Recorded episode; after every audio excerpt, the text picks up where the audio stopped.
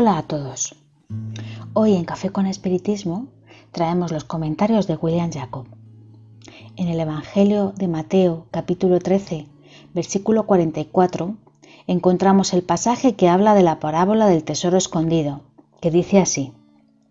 El reino de los cielos se asemeja a un tesoro que escondido en el campo fue encontrado y escondido por un hombre que movido de alegría fue a vender todo lo que tenía y compró ese campo.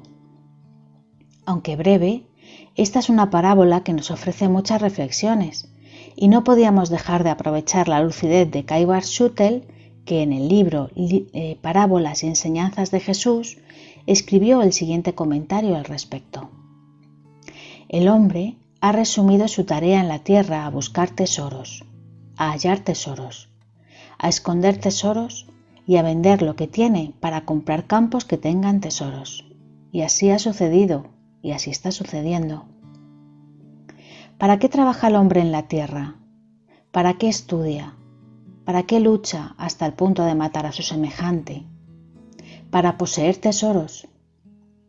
Jesús, sabiendo de los engaños que el hombre emplea en la conquista de los tesoros, hizo del tesoro escondido una parábola, comparándolo al reino de los cielos, lo hizo naturalmente para que los que recibiesen esos conocimientos también empleasen todos sus talentos, todos sus esfuerzos, todo su trabajo, toda su actividad, todos sus sacrificios en la conquista de ese otro tesoro al cual él llamó imperecible, recordando que la polilla y la rumbre no lo corroen y los ladrones no lo roban.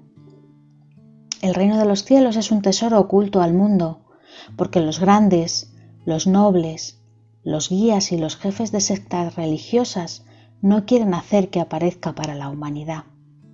Pero gracias a la revelación, a las enseñanzas espíritas y a los espíritus del Señor, hoy les es muy fácil al hombre hallar este tesoro.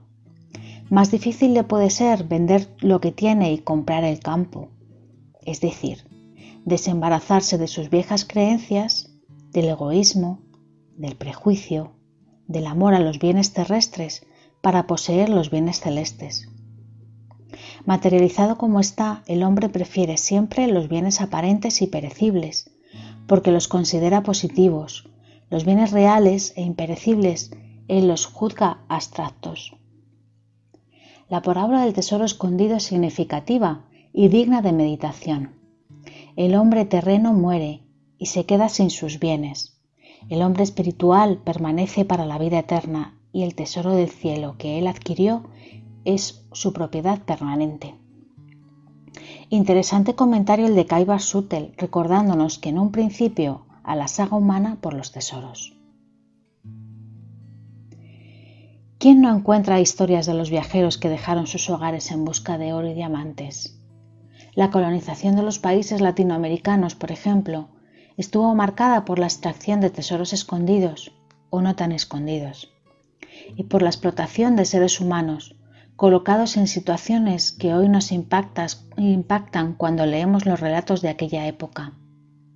En busca de estas riquezas materiales, muchos se complicaron espiritualmente, ya que valía todo para enriquecerse, y con más sed de dinero, de más fortuna, hizo que muchos encontraran los tesoros terrenales y se distanciaran del tesoro espiritual. Y este fue el último tesoro del que Jesús habló todo el tiempo.